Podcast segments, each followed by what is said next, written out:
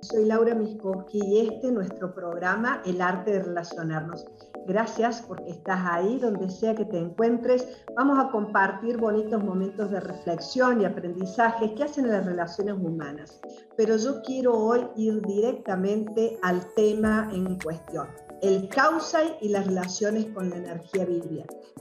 Sabemos que agosto es el mes de la Pachamama, es una época de movimiento, de reinicio del ciclo vital de la Tierra, es el mes en que recordamos la, la espacialidad y la temporalidad universal de esta Tierra Pachamama, que sostiene tanto el origen como el final de cualquier ser vivo. En el programa anterior te mencioné algunos conceptos, hemos visto varios hasta ahora, pero te mencioné que desde el punto de vista de la cosmovisión andina, la razón de nuestra vida, el objetivo de la vida es y la evolución.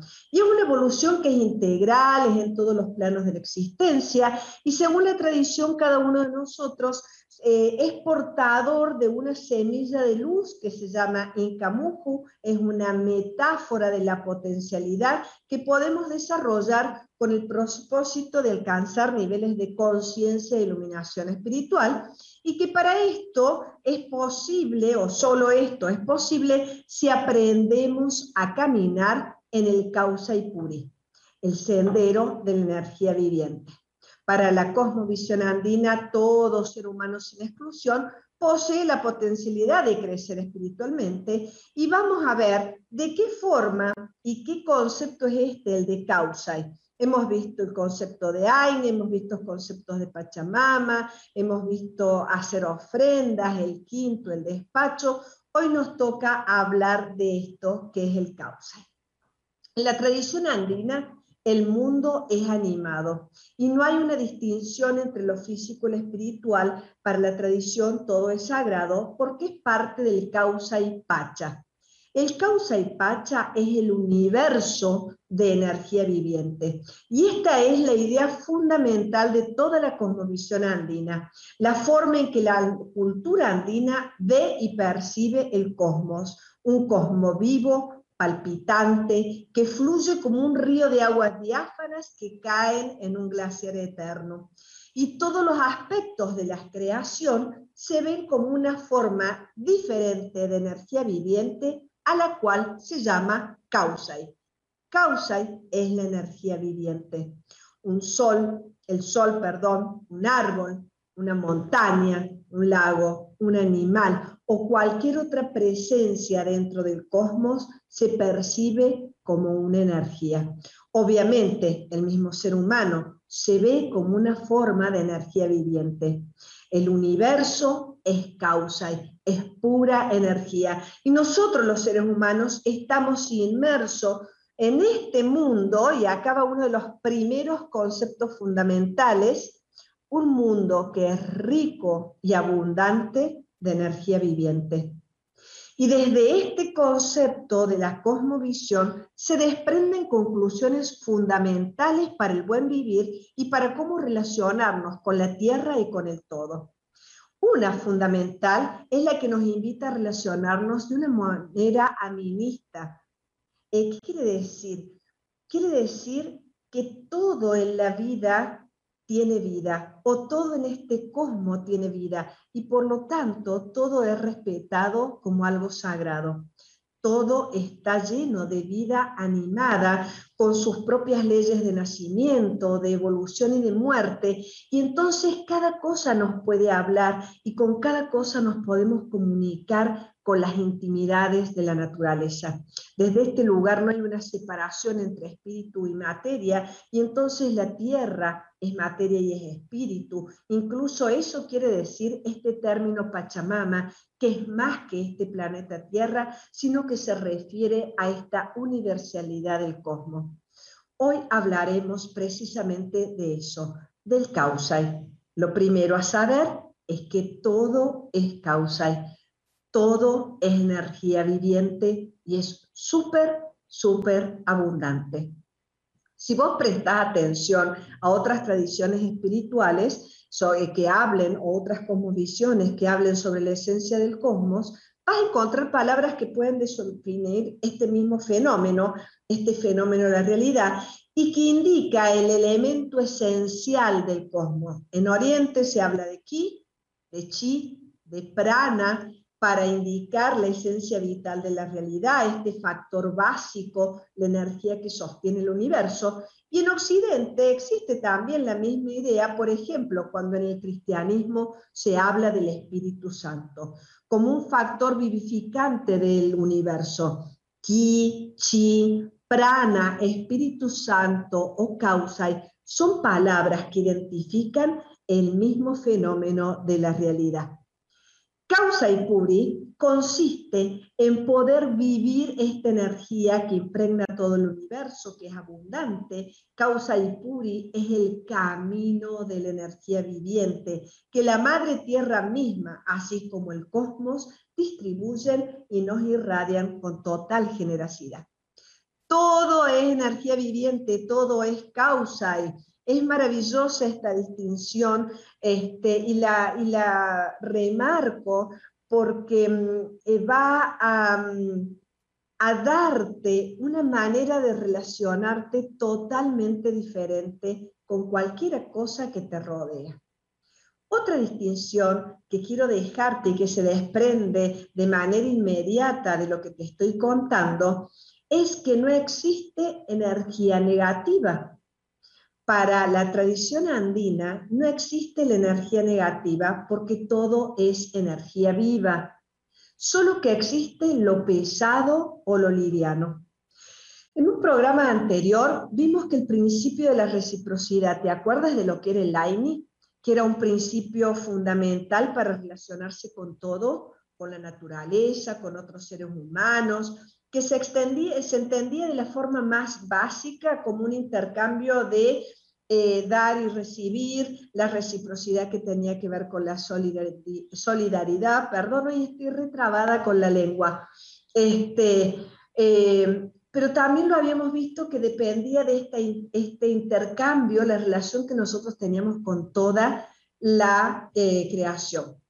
Y no tiene que ver con un trueque, sino que Laini dice que seas consciente que todo lo que va a salir de ti, pensamientos, sentimientos, acciones, todo lo que emana de ti, va a regresar a ti de la misma cualidad, pero multiplicado. Y entonces, desde este concepto de Aini, es el que también vamos a ver qué pasa con la energía liviana o pesada en el término de los, del causai. La espiritualidad andina no abarca únicamente lo religioso, sino que engloba también lo social, eh, y en esto incluye lo psicológico, va más allá de lo moral. Entonces, esto de observar el AINE tiene que ver cómo observar la reciprocidad con que la naturaleza se mueve.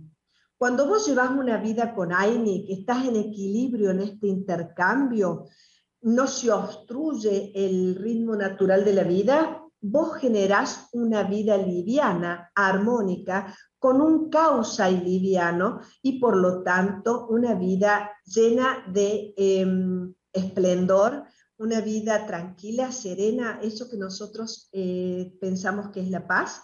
Bien, por el contrario, cuando vos te salís de este intercambio, de este equilibrio, de esta reciprocidad y bloqueas el flujo del causa, generas pesadez o conflicto en una vida donde se observa y se practica la conciencia del AINI, vos sos eh, consciente de tus intercambios, sabiendo que todo esto que sale va a volver multiplicado en la misma calidad. Y el causa, y cuando sigue un flujo natural y no es bloqueado, no genera pesares. El causa y puri es el caminar con la energía viviente y cómo podés relacionarte con todo. Por ley de Aini, el Espíritu nos da esta gota que es Incamuju dentro nuestro, y un hombre y una mujer se unen y nos dan un cuerpo. Eh, la unión de ese cuerpo con esa gota se anima también y tomamos de una reserva de memorias de la humanidad algunas cuestiones para evolucionar. Y ahí estamos como un bebé ¿no es cierto? Con un cuerpo chiquito, una semilla eh, de luz chiquita y alguna historia que hemos tomado de esta sopa de la humanidad para que nuestra alma tenga su trabajo de evolución en la Tierra. Y entonces empezamos a crecer, nuestro cuerpo empieza a crecer por la Ideaini, nuestra Incamujo empieza a crecer por la Ideaini y nuestra conciencia del alma también empieza a crecer por la Ideaini y vamos solucionando muchas cosas y vamos teniendo experiencias en el alma. Cuando nos llega el momento de la muerte, nuestro cuerpo se cae, se devuelve a la Pachamama y por la Ideaini vuelve ahí nuestro Inca Muju se desprende y vuelve al espíritu con toda la experiencia de la vida y en esa sopa que hemos tomado algunas cuestiones ancestrales, de vidas pasadas, registros akáshicos, como los quieras llamar, vuelve nuestra información y contribuimos también a la memoria de la humanidad. Esa es un poco la imagen que yo tengo del proceso y me gusta verlo así y me gusta pensar que tenemos un compromiso con nosotros mismos. Bien, una cosa importante en esto de que la energía no es negativa, sino liviana y pesada, es que nosotros podemos movernos y mover esto de ligero a pesado, como también nosotros podemos bloquear, podemos desbloquear. Don Juan me decía, pensá en una caja de manzanas. Quizá para levantarla te sea muy pesada y no la puedas levantar, pero podés de a poco ir sacando algunas manzanas, quizá tirando algunas, quizá comiéndote otras, y entonces esa caja se va a volver más liviana. ¿Cómo es esto de la energía pesado-liviana? Básicamente hay cosas que nos hacen sentir bien, hay cosas que nos gustan y hay cosas que nos resultan pesadas, incómodas.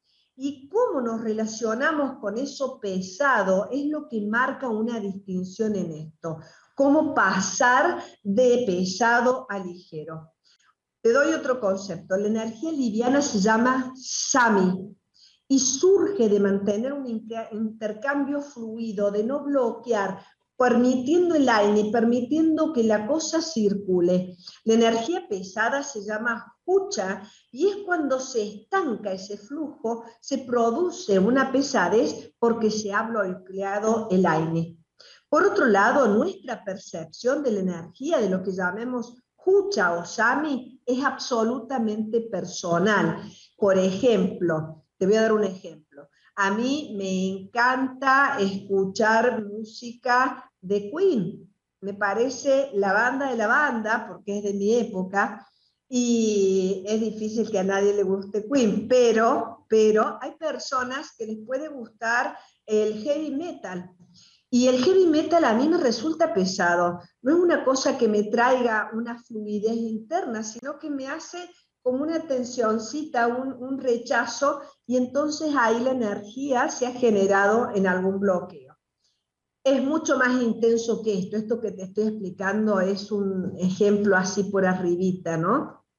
Pero para que sepas que lo que es pesado para mí puede que para vos no sea, y lo que es pesado para vos puede que sea pesado para mí. No son términos absolutos, sino relativos. El tercer punto, y este es el más importante que quiero marcarte hoy, es el aprendizaje quizá más grande, es que la energía va a seguir siempre nuestra intención. Toda y cada una de las veces el causa sigue tu intención y la intención es la llave. A través de nuestra intención, nosotros nos ponemos en contacto con este causa y si retiramos esta energía pesada, el causa y vuelve a fluir ya que nunca ha dejado de ser energía de vida. Tenemos la capacidad de mover esta energía, estamos en grado de retirar los bloqueos y hacer que nuestra vida vuelva a fluir. Estas distinciones que sustentan la cosmovisión andina devienen luego en una serie de prácticas específicas.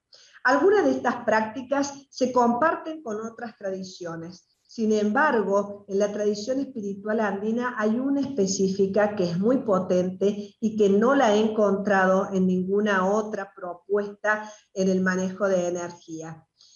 Como se considera que la energía no es negativa, yo puedo acercarme a cualquier tipo de energía pesada para desbloquearla.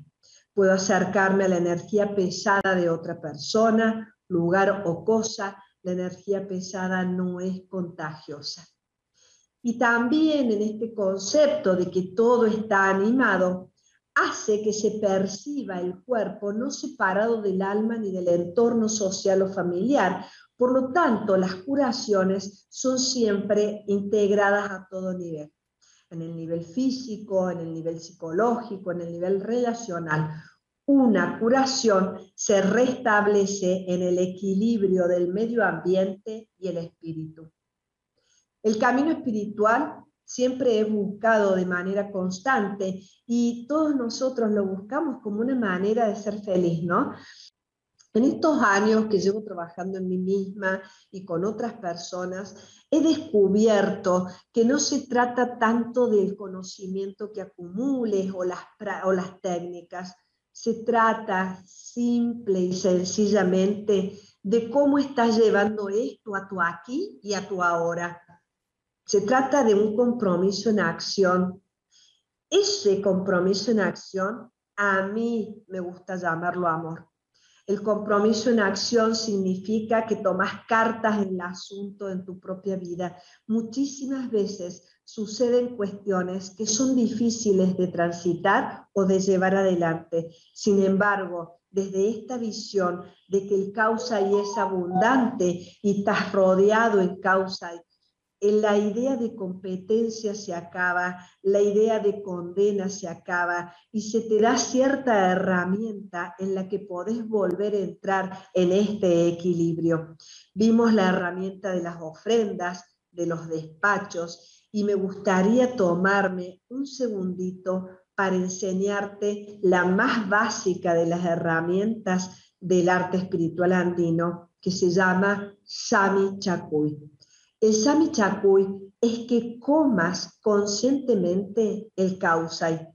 Y cuando aprendes a hacer fluir el causai por tu burbuja energética y por tu cuerpo, por tu burbuja energética y por tu cuerpo, vas a comenzar a desbloquear y entregar a la Pachamama toda esa energía pesada.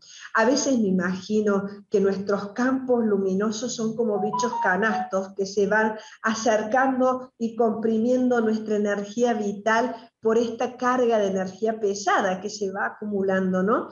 El Sami Chakuy te permite volver a hacer fluir, descargar, yo digo que es como un baño, ¿viste? Vos imaginate este, que llevas, no sé, una semana sin bañarte, es un montón. Bueno, imagínate tu campo de energía luminoso cuando hay tanta jucha acumulada, a eso le llamo bicho canasto, se va comprimiendo y en vez de estar expansivo, luminoso y brillante, está todo así chiquitito, encerrado en vos, contraído en vez de expandido. El Shamichakuy te va a permitir liberar esa energía que te comprime, te va a permitir expandirte, te va a permitir desbloquearte. No importa si estás parado, sentado o acostado, no importa qué ropa tenés puesta, no importa si estás en público, solo, no hace falta poner música, prepararte, prender saumerios, no te hace falta nada. Y esa es una de las grandes ventajas de esta práctica. Lo que vas a hacer ahora junto conmigo, a través de tu intención, es conectarte con una fuente de energía. Te cuento que los únicos que hacen energía pesada es el hombre, eso me olvidé decírtelo, porque somos los que tenemos el raciocinio para que algo nos guste o no. Así que puede ser el sol, puede ser que te conectes si estás al lado del mar con el mar, si estás al lado de un río, con la energía del agua. Puede ser que te conectes simplemente con el y superabundante que está a tu alrededor o con el causa y la energía viviente de un árbol. Te conectas con la intención, con esa fuente y comenzas a jalar esa energía para que toque tu cabeza y desde allí vaya hacia abajo empujando toda la energía pesada que hay en tu campo y en tu cuerpo, en tu casa que es Huasi, que es tu cuerpo físico, y tu Pokpo, tu burbuja energética. Y comenzás a jalar esta energía pura, causa y vibrante y a empujar hacia abajo toda la energía pesada que sale por tu coxis, por las plantas de los pies y va hacia el centro de la tierra. Pachamama generosa recibe toda esta jucha y la va a transformar. Jalás, te conectas y jalás energía vibrante, causa y puro del que estás rodeado y con la intención empujas toda la energía pesada hacia abajo, hacia el centro de la Tierra, haciendo circular el fluido de tu energía y dándole velocidad hasta que para vos sea suficiente. La llave y todo se basa en tu intención, en la intención con que empujes esta energía. soltando todo lo pesado, expandiendo tu campo de luz. Y es una práctica que la puedes hacer en cualquier lugar. Estás retirando los bloqueos de tu campo energético al conectarte con energía vital vibrante. Sami Chakui, comer conscientemente la energía.